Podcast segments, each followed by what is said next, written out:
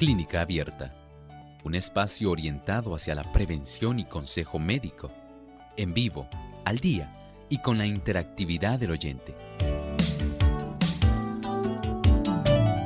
Clínica Abierta, poniendo al doctor a su alcance para un diálogo claro y honesto, porque nos importa su bienestar y salud.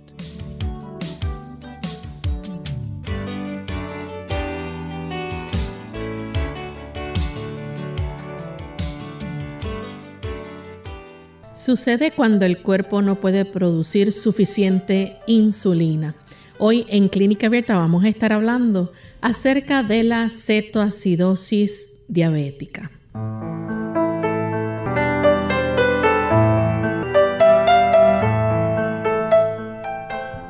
Nos sentimos muy contentos amigos de poder compartir con ustedes una vez más en este espacio de salud. En breve vamos a estar compartiendo un interesante tema, así que no se vayan de nuestra sintonía.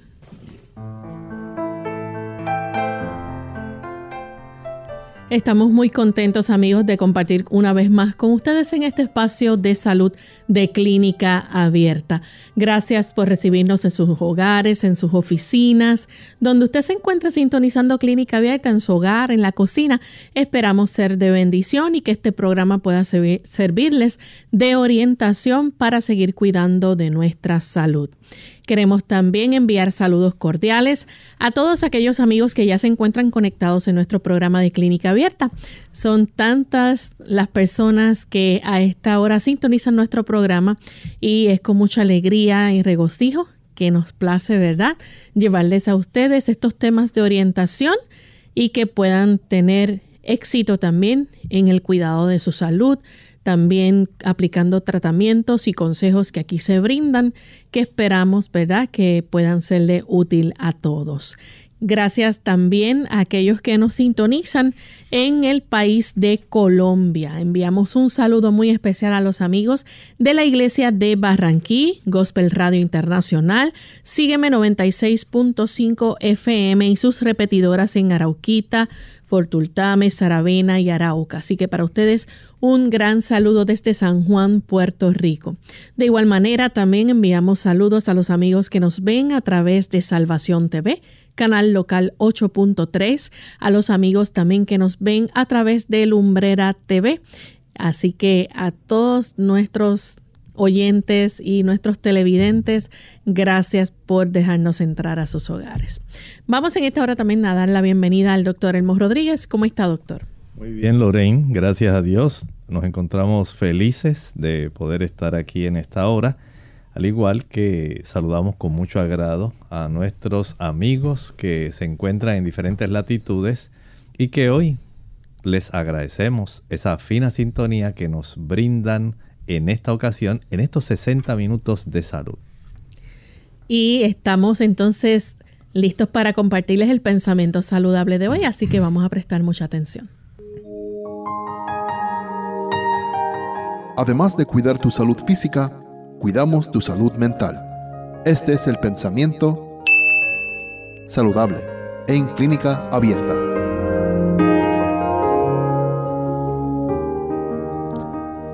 Siempre es posible encontrar en la naturaleza algo que distraiga la atención de los enfermos de sí mismos y la dirijan hacia Dios. Rodeados de las obras maravillosas del Creador, los enfermos sentirán cómo se eleva su mente desde las cosas visibles hasta las invisibles. La belleza de la naturaleza los inducirá a pensar en el hogar celestial donde no habrá nada que altere la hermosura, nada que manche ni destruya, nada que acarree enfermedad o muerte. La naturaleza tiene grandes beneficios. Dios es el autor de la naturaleza, Dios es el creador.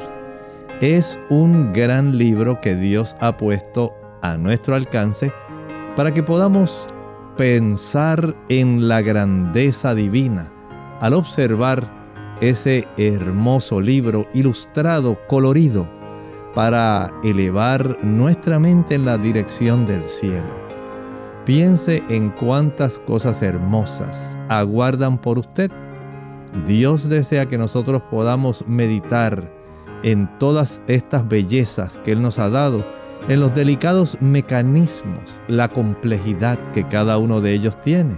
Y en nosotros tener este tipo de conocimiento, tener esta conciencia, nos ayuda y nos permite entonces facilitar que nuestra alma se siga elevando y podamos entonces tener un concepto más grandioso, más amoroso de lo que Dios hace en nuestro beneficio para cada uno de sus hijos.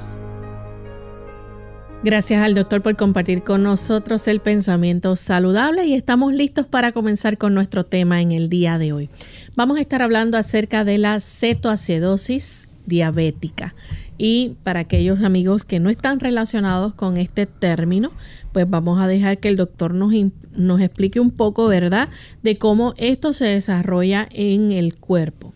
Bueno, normalmente cada uno de nosotros va a requerir una buena cantidad de insulina para poder facilitar el que la glucosa pueda introducirse dentro de las células de nuestro cuerpo. Recuerden que la glucosa constituye el combustible básico de casi todas las células de nuestro cuerpo, incluyendo las del cerebro. Pero esta insulina necesita un transportador necesita una persona que las lleve directamente hasta los límites donde ella puede trabajar y es la superficie de las membranas de nuestras células en términos generales. Allí esta insulina sencillamente facilita a ver algo así como toca la puerta y facilita que los receptores que se encuentran en las membranas celulares puedan desencadenar un tipo de evento que se llama la cascada de la insulina. Ahí se desarrollan una serie de cambios en esa membrana de la célula de cada uno de nuestros órganos para que se puedan abrir unos poros, se facilite la entrada de la glucosa y la misma entonces pueda llegar con éxito al interior donde la aguardan algunos organelos muy importantes, especialmente las mitocondrias. Y estas a su vez la incorporan de tal manera que cuando llega al interior de las mitocondrias, dentro de la membrana interna que contienen las mitocondrias, empieza entonces el proceso donde el cual esta molécula de glucosa sufre una transformación de la cual se deriva una gran cantidad de energía, especialmente en forma de trifosfato de adenosina, ATP. Lamentablemente, hay personas que no van a producir suficiente cantidad de insulina como un transportador para que pueda llegar esta glucosa y atravesar la membrana celular. Cuando esto ocurre, no solamente el azúcar comienza a acumularse en el exterior de la célula, se acumula en el líquido extracelular, se acumula también en la sangre y esto por supuesto trae muchos problemas, pero la célula no se detiene ahí. La célula pide desesperadamente algún tipo de combustible porque ella tiene que funcionar usted y yo seguimos pensando, seguimos realizando actividades, escribiendo, aprendiendo, caminando, divirtiéndonos, trabajando. Y el cuerpo necesita este tipo de combustible, pero como no está la glucosa, que es el combustible primario, entonces nuestro cuerpo decide utilizar un combustible mucho más costoso. Y es que el uso de las grasas, el cuerpo las va a tener que procesar para derivar energía. Aunque el cuerpo nuestro tiene la capacidad para hacerlo, le resulta muy costoso por el tipo de mecanismos de procesamiento de estas grasas. En ese afán de conseguir energía, y de hecho se produce, también se van a producir unas sustancias que resultan muy difíciles para nuestro cuerpo procesar. Se le llaman cuerpos cetónicos, de los cuales la acetona es uno de ellos. Y esto entonces produce un proceso de acidificación en nuestra sangre, en la sangre del diabético, que no tiene suficiente insulina para introducir la glucosa dentro de la célula, por lo cual el cuerpo se ve en la obligación de utilizar un combustible alterno que no constituyen las grasas que ya tenemos depositadas en nuestro organismo. Puede ser en forma de triacilgliceroles o grasa que tenemos visceral, pero que también puede estar eh, depositada en el hígado y el cuerpo en su afán de proveer algo de combustible recurre a las grasas produciéndose este tipo de sustancias, cuerpos cetónicos, de los cuales la acetona es uno de ellos, causando más problemas a nuestro cuerpo por el efecto de la acidez que genera. Tenemos que hacer nuestra primera pausa, pero cuando regresemos vamos a seguir con este interesante tema, así que no se despeguen de nuestra sintonía que volvemos en breve. El doctor Mark era un oncólogo famoso. Un día voló a una importante conferencia en otra ciudad donde iba a recibir un premio. Una hora después del despegue, hubo un aterrizaje de emergencia en un aeropuerto cercano. El médico alquiló un automóvil y se dirigió a la conferencia. Poco después de su partida, el clima empeoró y comenzó una violenta tormenta. Debido a la fuerte lluvia, Internet desapareció en el navegador, giró en la dirección equivocada y se perdió. Dos horas después, conduciendo, se dio cuenta de que se había perdido.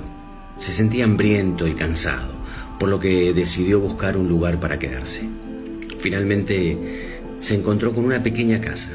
Desesperado, salió del coche y llamó a la puerta. Una mujer abrió. Él le explicó y le pidió si podía usar su teléfono. La mujer le dijo que no tenía teléfono, que aquí en el medio de la nada no había ni siquiera electricidad pero que podía entrar y esperar a que mejorara el clima. Hambriento, mojado y cansado, él aceptó su oferta y entró. La mujer le ofreció té caliente y le dijo que se iría a rezar un rato. Él sonrió y dijo que solo creía en el trabajo duro.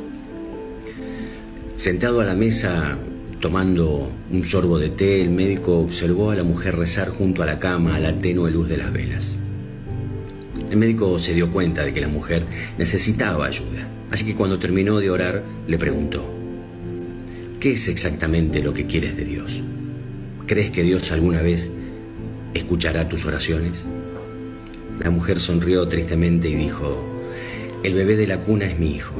Tiene un tipo raro de cáncer y solo, solo hay un médico que puede curarlo. Su nombre es Mark, pero yo no tengo el dinero y el doctor Mark vive en otra ciudad muy lejos. Dios todavía no ha respondido a mi oración, pero sé que me ayudará. Tengo fe en que así será. Aturdido y sin palabras, el doctor Mark simplemente se echó a llorar y susurró. Dios es maravilloso.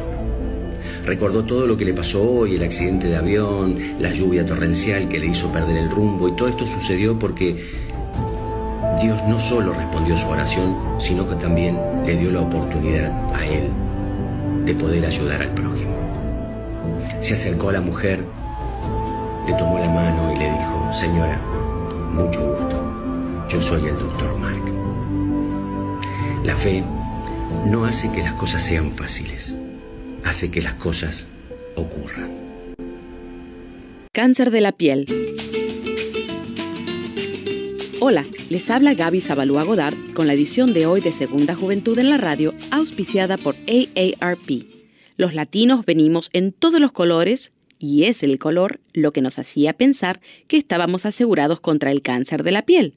Seguramente los latinos que son rubios con ojos claros saben que están a riesgo de contraer cáncer de la piel si sufren de quemaduras de sol, pero muchos hispanos creemos que la piel trigueña nos protege.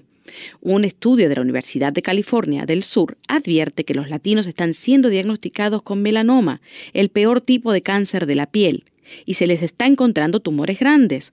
Las personas con tumores más pequeños o más nuevos sobreviven unos 10 años, pero las personas que tienen tumores grandes solo tienen un 40% de posibilidades de sobrevivir. Aunque el número de latinos diagnosticados aún sigue siendo bajo, la tasa se ha triplicado en los últimos 15 años. Los investigadores creen que los latinos generalmente no conocen los factores de riesgo. Miles Cockburn, el autor del estudio, dice que hay que dar publicidad a esta información para que la gente pueda aprender a hacerse su propio examen y someterse a una revisión médica.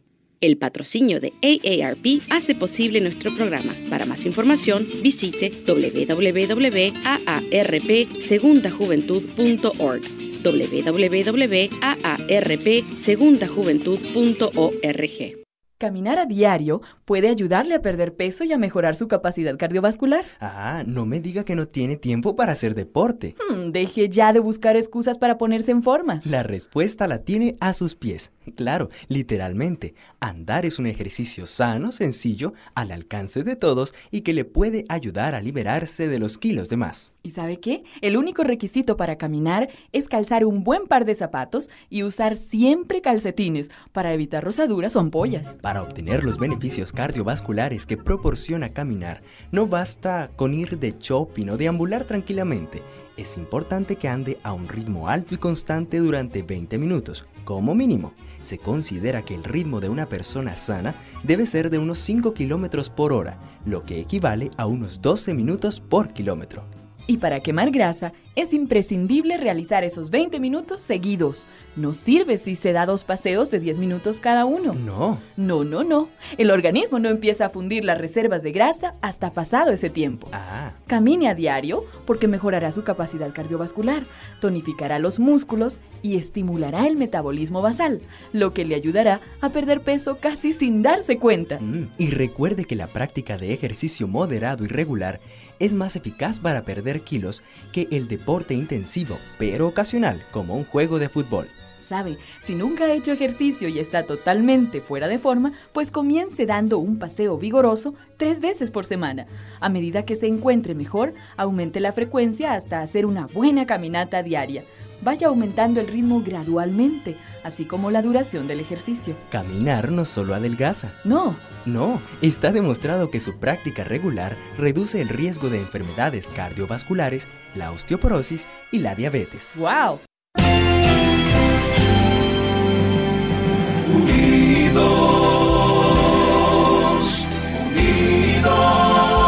Unidos, unidos hacia el cielo, siempre unidos, unidos, unidos, en la testificación de la verdad, en la testificación de la verdad.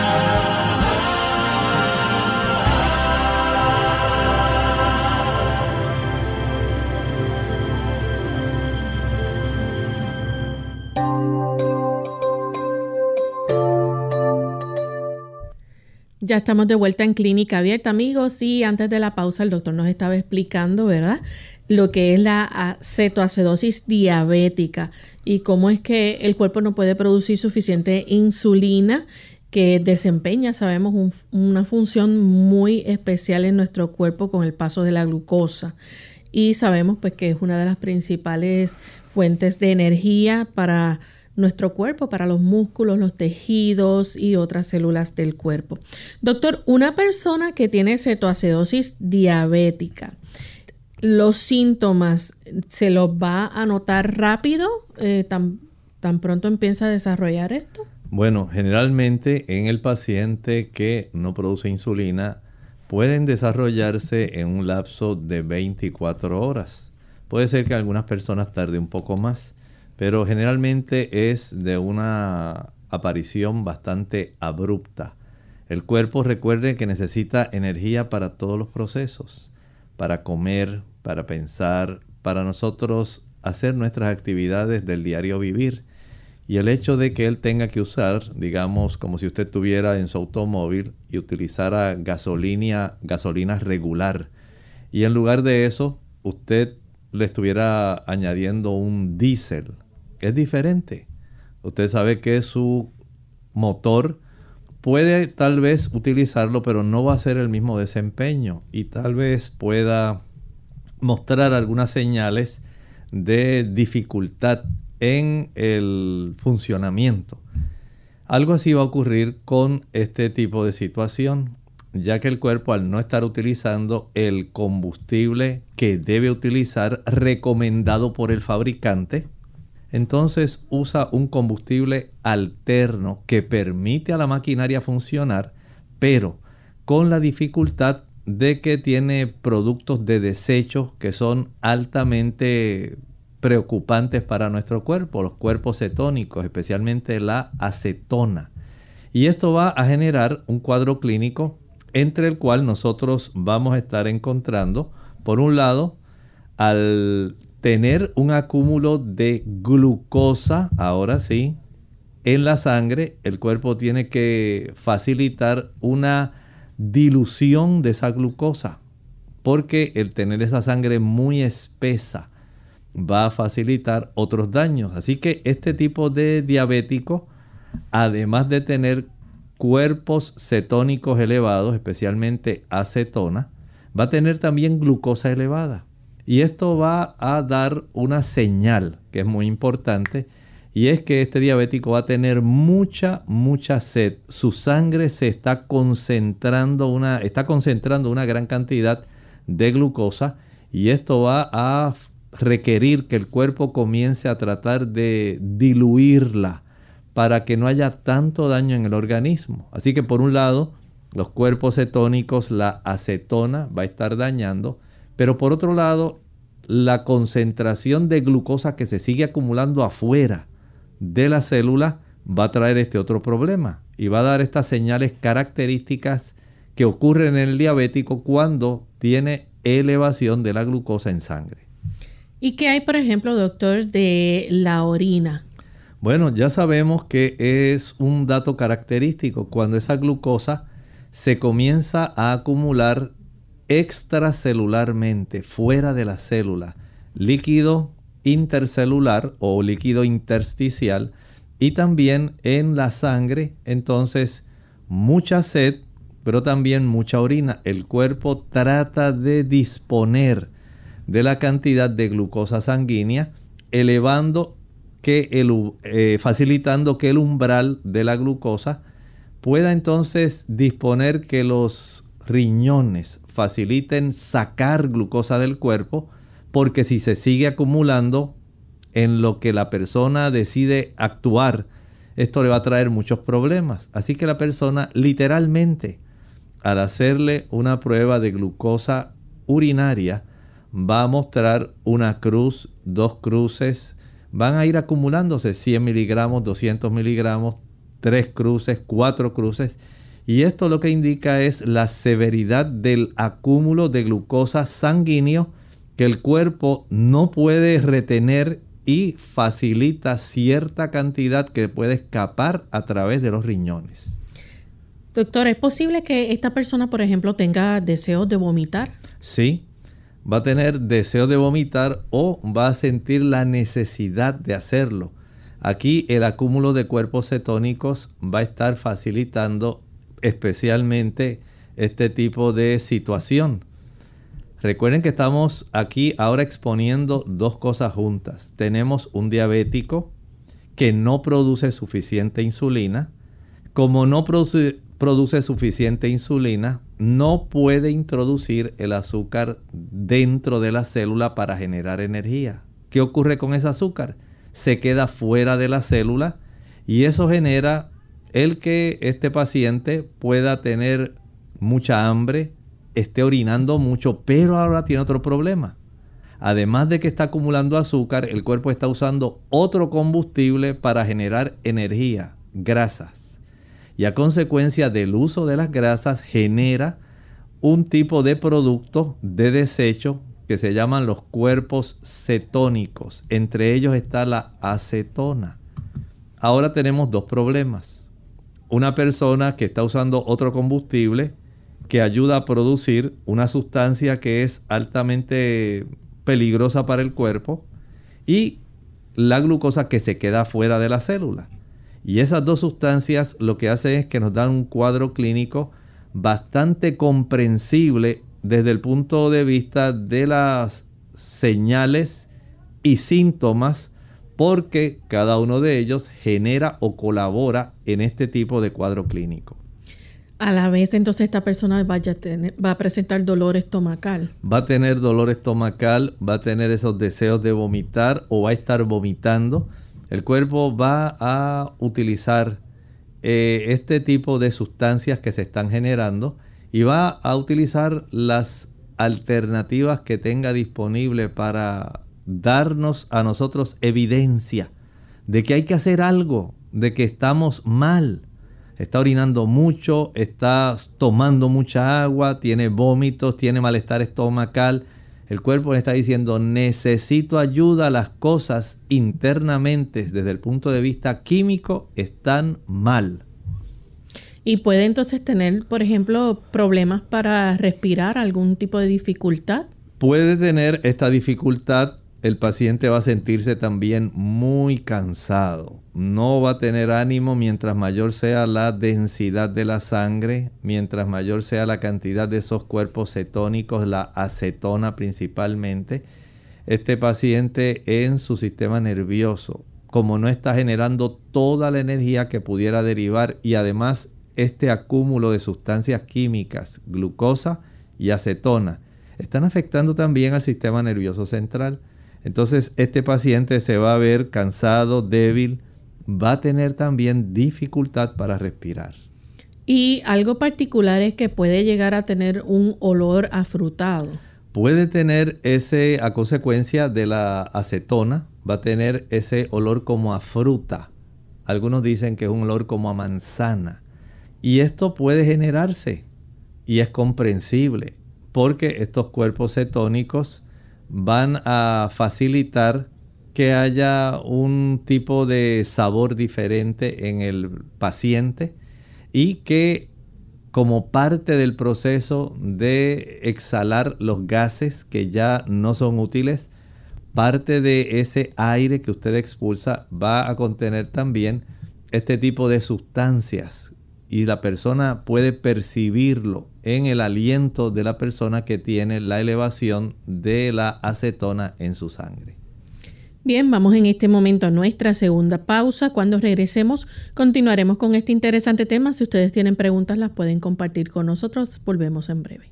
Cuidado con pulverizar los medicamentos. Hola, les habla Gaby Zabalúa Godard en la edición de hoy de Segunda Juventud en la Radio, auspiciada por AARP. La dificultad para tragar los medicamentos recetados en forma de tabletas induce a muchas personas en su segunda juventud a pulverizarlos. No obstante, se ha descubierto que triturar ciertos paliativos como la morfina o los medicamentos para la presión sanguínea pueden ser extremadamente peligrosos. De acuerdo con un estudio liderado por el farmacólogo David Wright, pulverizar las pastillas y mezclarlas con líquidos como el agua puede crear dos tipos de problemas. Uno, que algunos medicamentos pierdan su efectividad y no te brinden el beneficio esperado. Y el segundo, que los de efecto prolongado al triturar su capa protectora sean absorbidos por el cuerpo de manera demasiado rápida, lo cual en algunos casos sería no aconsejable. Como se estima que cerca de un 60% de adultos mayores tiene dificultades para tragar sus pastillas, es imprescindible hablar con el médico para cerciorarse de que las medicinas en forma de tabletas se puedan triturar sin correr riesgos. Si triturarlo no fuere aconsejable, deberías consultar sobre otras presentaciones existentes en el mercado. Gracias a los avances médicos, los medicamentos también vienen en forma de jarabe, parche, inhalador o supositorio. El patrocinio de AARP hace posible nuestro programa. Para más información visite aarpsegundajuventud.org. La cebolla puede mejorar el colesterol, la densidad ósea y reducir el riesgo de desarrollar cáncer pulmonar. Usa las cocidas o crudas en todo lo que puedas.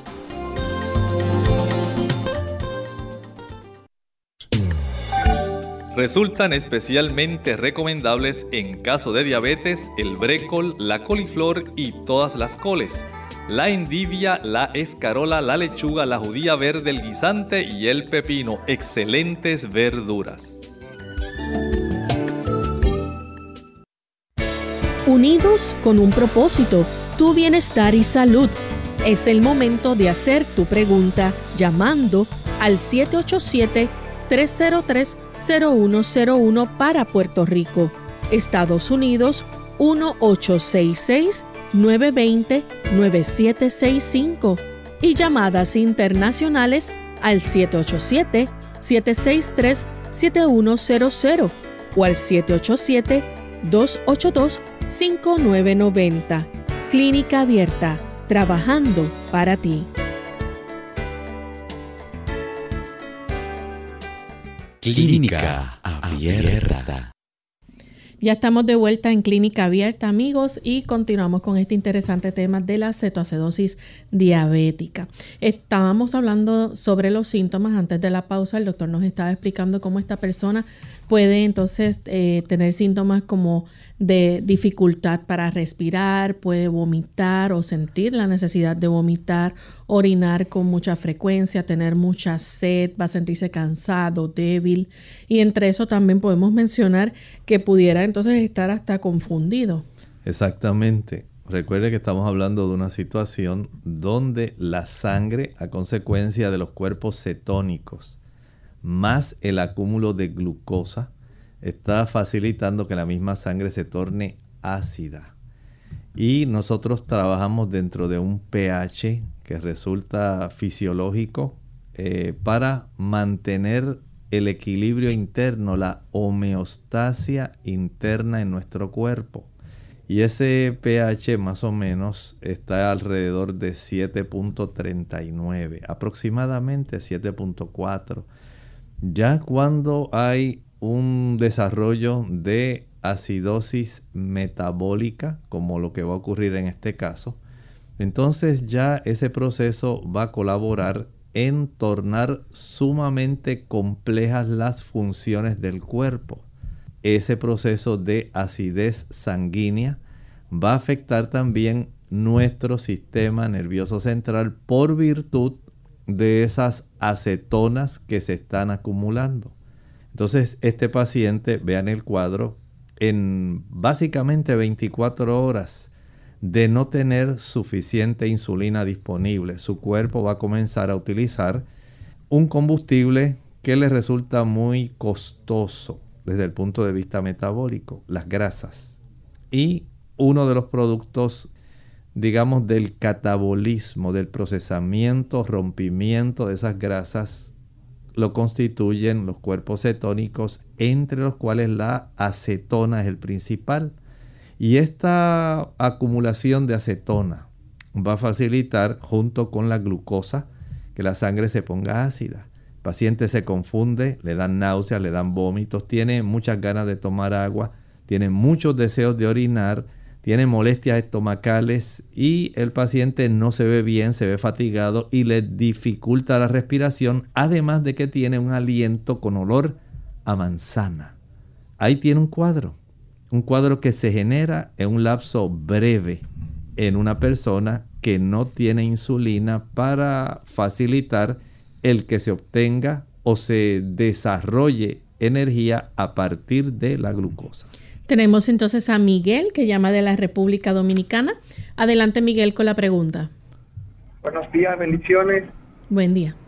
Eh, mi mamá tiene 68 años y ella se inyecta insulina diario. Quería saber si usted me puede ayudar. ¿Qué ella podría hacer? Que ella pueda dejar de, inyectar insulina. O porque me dice que podría controlar. A ver si el doctor me diría algo que, que se la controle o que me la sane, que sea el uso de la insulina. Bueno, hay, que considerar algunas cosas.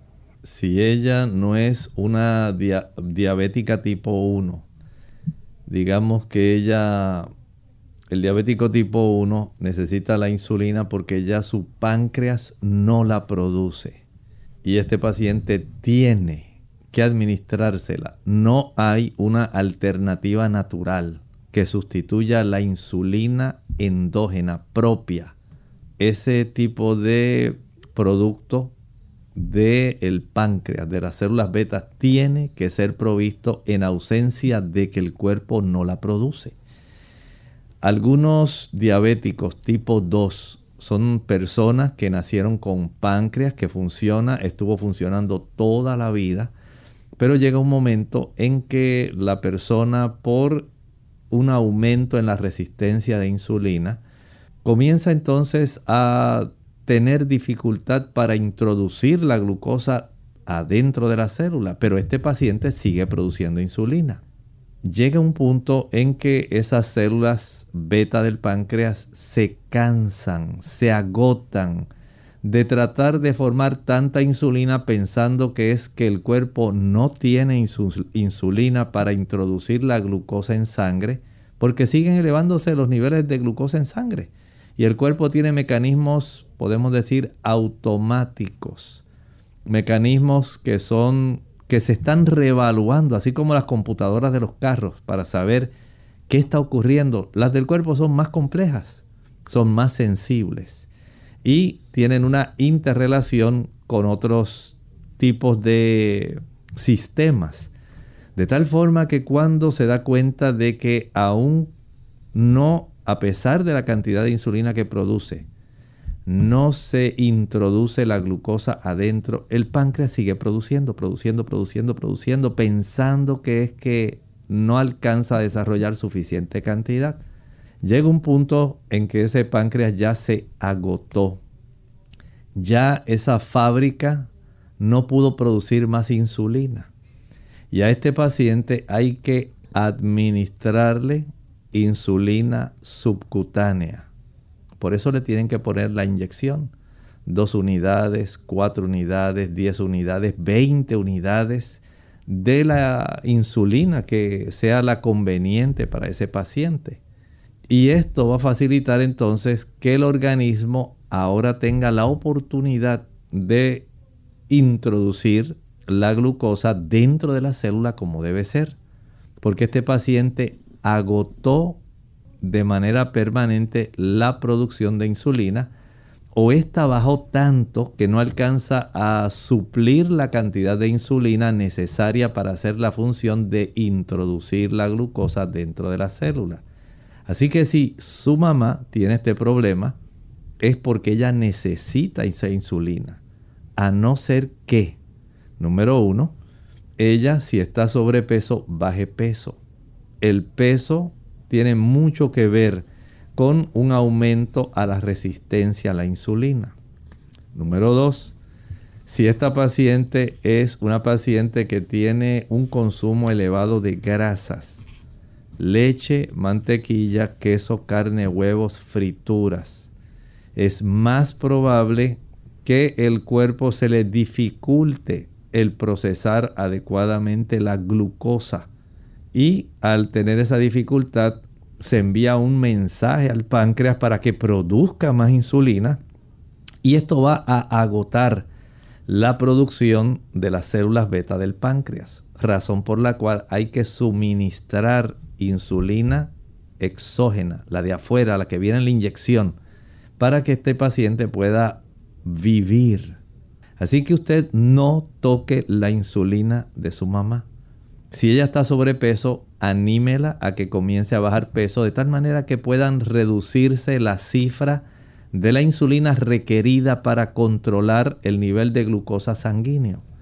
Si ella le gustan las frituras, le gustan los orullos de maíz, le gustan los, ah, digamos, rellenos de papa, los pastelillos, tantas cosas, las papas fritas, los tostones, entonces hay que ir eliminando todo eso, reducir el consumo de queso, el consumo de yogur, el consumo de mantequilla, para que ella requiera menos insulina. Y si usted hace estos ajustes y ella cambia su alimentación por carbohidratos complejos, comienza a hacer ejercicio, especialmente al sol, que colabora facilitando que se introduzca la glucosa dentro de la célula sin la necesidad de la intervención de la insulina. Pero si no se hacen estos eh, estas correcciones, va a resultar muy difícil que usted pueda tocar siquiera esa insulina que se le está proveyendo, porque entonces va a tener muchas complicaciones. De tal forma que anímela a que vaya haciendo cambios de manera progresiva con el peso, el índice de masa corporal, el tipo de alimentación que ya tiene, el dejar las grasas, el eliminar los azúcares simples, especialmente los que están en los jugos, maltas, refrescos, bombones, helados, paletas, bizcochos, galletas, flanes, chocolates. Dejar ese tipo de productos. Comenzar un proceso donde ella camine diariamente al sol un rato después del desayuno, en la tarde nuevamente, de tal forma que el cuerpo de ella vaya haciendo ajustes y el médico se va a dar cuenta de cómo ella ahora está mejorando y de esta manera él puede ir reduciendo la cantidad de unidades de insulina que se le administran o puede cambiar el tipo de insulina o puede comenzar a utilizar medicamentos que actualmente existen para poder ayudar a mejorar ese problema sin la necesidad de tener que usar insulina, de acuerdo a la cooperación que ella exhiba. Doctor, ¿hay pruebas diagnósticas para esta condición? Por ejemplo, se hacen análisis de sangre y de orina. Así es, en la sangre vamos a detectar el análisis de la glucosa cuán elevada está su glucosa sanguínea. En la orina vamos a detectar las acetonas. Y esto ya entonces nos da una forma bastante precisa de cómo el cuerpo está laborando ante la ausencia de suficiente insulina para facilitar el que la glucosa se procese. ¿Cuándo es importante consultar con un médico? Bueno, tan pronto la persona se da cuenta que hay algún tipo de situación especial, digamos, el cuerpo nuestro puede entrar en un proceso de estrés físico, digamos cuando usted está expuesto a una cirugía, cuando usted atraviesa un proceso de una infección.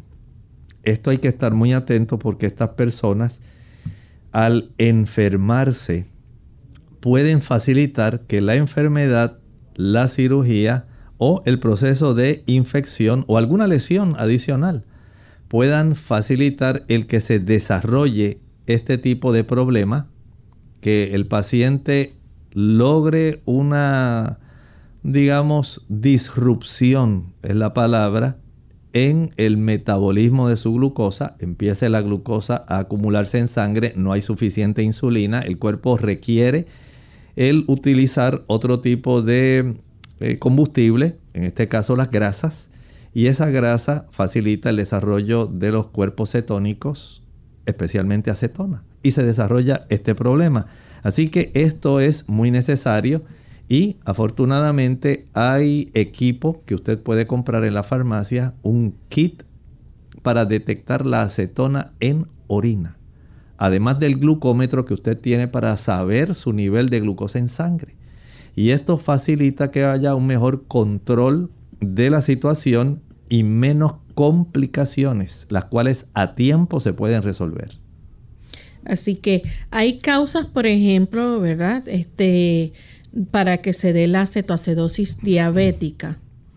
Sí, especialmente cuando estábamos hablando hace un momentito no hay una buena cantidad de insulina y esto puede ocurrir, como dijimos, cuando la persona se enferma, cuando la persona es sometida a una cirugía, cuando la persona se enfrenta a un proceso infeccioso o sencillamente cuando la persona tiene alguna lesión que puede trastornar la homeostasia del cuerpo del diabético. Doctor, y por ejemplo, eh, si la persona tiene, digamos que alguna enfermedad que pueda también alterar esto. Exactamente, sí. Hay enfermedades que pueden facilitar esto. He visto que más ocurre con las infecciones. ¿Algún trauma también? Sí, los traumatismos, eh, cualquier cosa que pueda poner al cuerpo en una situación de tensión. No tienen que ser solamente las emociones. Estoy hablando más de un estrés físico desde el punto de vista, digamos, eh, la cirugía, las lesiones serias, accidentes severos. Todo esto sí puede facilitar que haya una disrupción en ese equilibrio interno y pueda alterar el hecho de que se pueda procesar adecuadamente y pueda haber una buena sensibilidad a la insulina. Hay otras causas, por ejemplo, cuando una persona padece de algún tipo de ataque cardíaco o accidente cerebrovascular. Bueno, se pueden desarrollar, ¿verdad? Como estábamos hablando, cuando especialmente eh, se somete el cuerpo a ese estrés adicional, donde por estas causas que hemos estado hablando y que Lorraine también ha mencionado, se eleva el cortisol, se eleva la adrenalina y todo esto trastorna eh, literalmente el procesamiento de los niveles de glucosa en la sangre de este paciente diabético que por alguna razón no le ha producido su cuerpo la suficiente cantidad de insulina o no se le administró la suficiente cantidad de insulina y el médico pasó tal vez esto por alto o el paciente sencillamente lo pasó por alto y ocurrió el desarrollo del cuadro clínico. Tenemos también, ¿verdad? Una persona que, por ejemplo, le da pancreatitis. Sí, miren, hay una diversidad de situaciones, como estaba hablando Lorraine. Pueden haber eh, traumatismos físicos, traumatismos emocionales.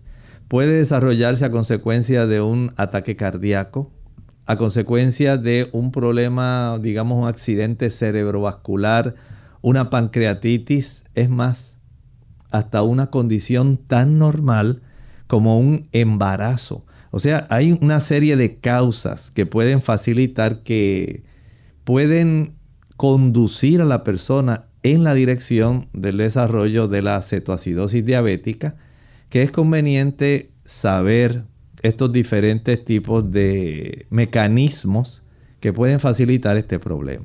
El embarazo puede ser también otra causa. Sí, el embarazo, también el abuso de drogas, especialmente las drogas ilícitas, especialmente la cocaína. También cuando se utilizan corticoesteroides que elevan bastante la glucosa. Y hay también algunas personas que utilizan diuréticos, especialmente la hidroclorotiazida, que facilita un aumento de la glucosa sanguínea.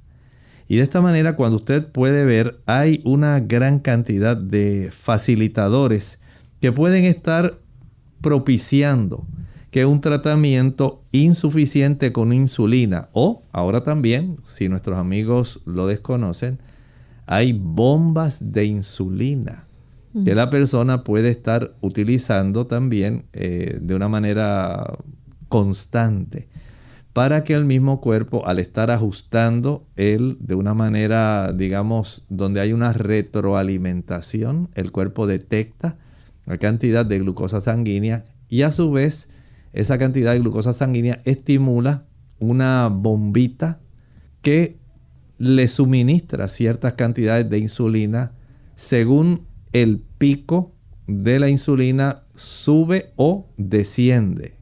Cuando desciende se detiene el uso o el suministro de esta insulina que se está administrando. Y el cuerpo, de acuerdo a la necesidad, esta bombita de insulina va proveyéndole al organismo. Pero cuando hay un tipo de tratamiento insuficiente con insulina o que la bomba de insulina no funciona, entonces es más fácil desarrollar este tipo de trastornos. Hay, por ejemplo, este, personas que hacen abuso del alcohol o algún tipo de droga, también puede ser otra causa. Sí, eh, o sea, en definitiva, la persona que toma alcohol no lo piensa de esa manera, pero el uso de alcohol sí pone al cuerpo en una disrupción, trastorna en realidad, y el procesamiento del alcohol va a requerir grandes cantidades de azúcar. Esto se lo va a robar directamente al hígado y a las células de las, del cuerpo en general, porque hay una cantidad de vitaminas del grupo B que se requieren para poder procesar la glucosa, Pero también hay un agravante. Y es que el procesamiento del alcohol en nuestro hígado va a facilitar también el acúmulo de triglicéridos en nuestro hígado y en nuestro cuerpo. Entonces esto ya le facilita al cuerpo el acumular una cantidad de grasa que en un caso como este, donde el alcohol mismo puede propiciar que se desarrolle un evento como, digamos, el que la persona se le olvide ponerse la insulina porque está alcoholizado o porque sencillamente se le pasó y se sumió tanto en el aspecto de la bebida que no se administró su insulina. Entonces se desarrolla toda esta cadena de eventos que puede dar lugar a esta situación. Vean que son diversas las causas que pueden generar todo este tipo de condición que no es deseable y que es real. Bien, hay eh, ciertos medicamentos también que pueden convertirse en causa para desarrollar la cetoacidosis diabética. Especialmente aquellas personas que utilizan corticosteroides digamos, aquellos asmáticos que solamente básicamente se pueden controlar utilizándolos. Aquellas personas que tienen problemas de condiciones artríticas, que ya generan mucho dolor, mucha dificultad para mover sus extremidades y que utilizan corticosteroides. Todo esto va a facilitar junto con las tiacidas que haya un tipo de trastorno. Así que desde ese ángulo hay que ser muy cuidadosos por ejemplo, en no facilitar el desarrollo de complicaciones. El que un diabético pueda tener niveles bajos de glucosa no es conveniente. Tampoco les conviene que lo estén altos. Igualmente hay que tener en mente que la persona que utiliza insulina debe usarla tal como se la recomiendan. Y si baja peso o si aumenta peso, lo cual hace que se trastorne el suministro y la dosificación de la insulina. Entonces todo esto hay que tomarlo en cuenta. Si usted usa insulina, sea muy cuidadoso. Es un producto muy necesario, pero si usted no lo sabe manejar puede traer serias complicaciones. Bien, ya prácticamente hemos llegado al final de nuestro programa. Agradecemos a todos por la sintonía que nos han brindado. Queremos invitarles a que mañana nuevamente nos acompañen. Vamos a estar en nuestro segmento de preguntas donde usted puede hacer su consulta. Así que para finalizar, queremos compartirles este pensamiento bíblico. En el libro de Apocalipsis, nosotros podemos descubrir que hay una serie de claves que nos ayudan a comprender el mismo libro, al igual que la escritura. El libro de Apocalipsis no es de difícil comprensión, pero sí, número uno, necesitamos la ayuda del Espíritu Santo que nos ayude a la comprensión del mismo, pero las claves que abren el libro de Apocalipsis las encontramos también en toda la escritura. Muchas claves están en el libro de Daniel, pero hay una serie de elementos que pueden darnos ayuda adicional. Por ejemplo, estamos viendo cómo en el versículo 14, cuando nos habla acerca de el sexto ángel que derramó su copa sobre el gran río Éufrates y el agua de este se secó. Y usted pensará que esto es que literalmente ahí va a secarse ese río. Pero en realidad no está hablando del agua que usted piensa que es el agua normal. Miren por ejemplo el capítulo 17, el versículo 15 me dijo también, las aguas que has visto donde las rameras se sientan son pueblos, muchedumbres, naciones y lenguas. Y si utilizamos la misma interpretación bíblica, nos daremos cuenta que se retirará el apoyo de las masas, de las multitudes, de los gobiernos a estos entes que estábamos hablando, la bestia. Vamos a hablar también de otros entes adicionales. El dragón, el falso profeta, que la Biblia menciona y que los veremos en el escenario. Cómo ellos retirarán este tipo de apoyo, pero tratarán de combatir al Señor que asombroso y aquellos quienes están de parte del Señor. Estamos en un conflicto cósmico. Nosotros amigos nos despedimos y será hasta el siguiente programa de Clínica Abierta. Con mucho cariño compartieron el doctor Elmo Rodríguez Sosa y Lorraine Vázquez. Hasta la próxima.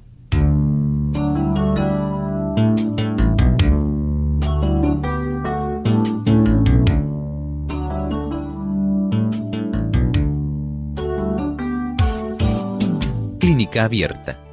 No es nuestra intención sustituir el diagnóstico médico. Antes de poner en práctica cualquier consejo brindado en este programa, usted debe consultar con su médico. Hasta la próxima.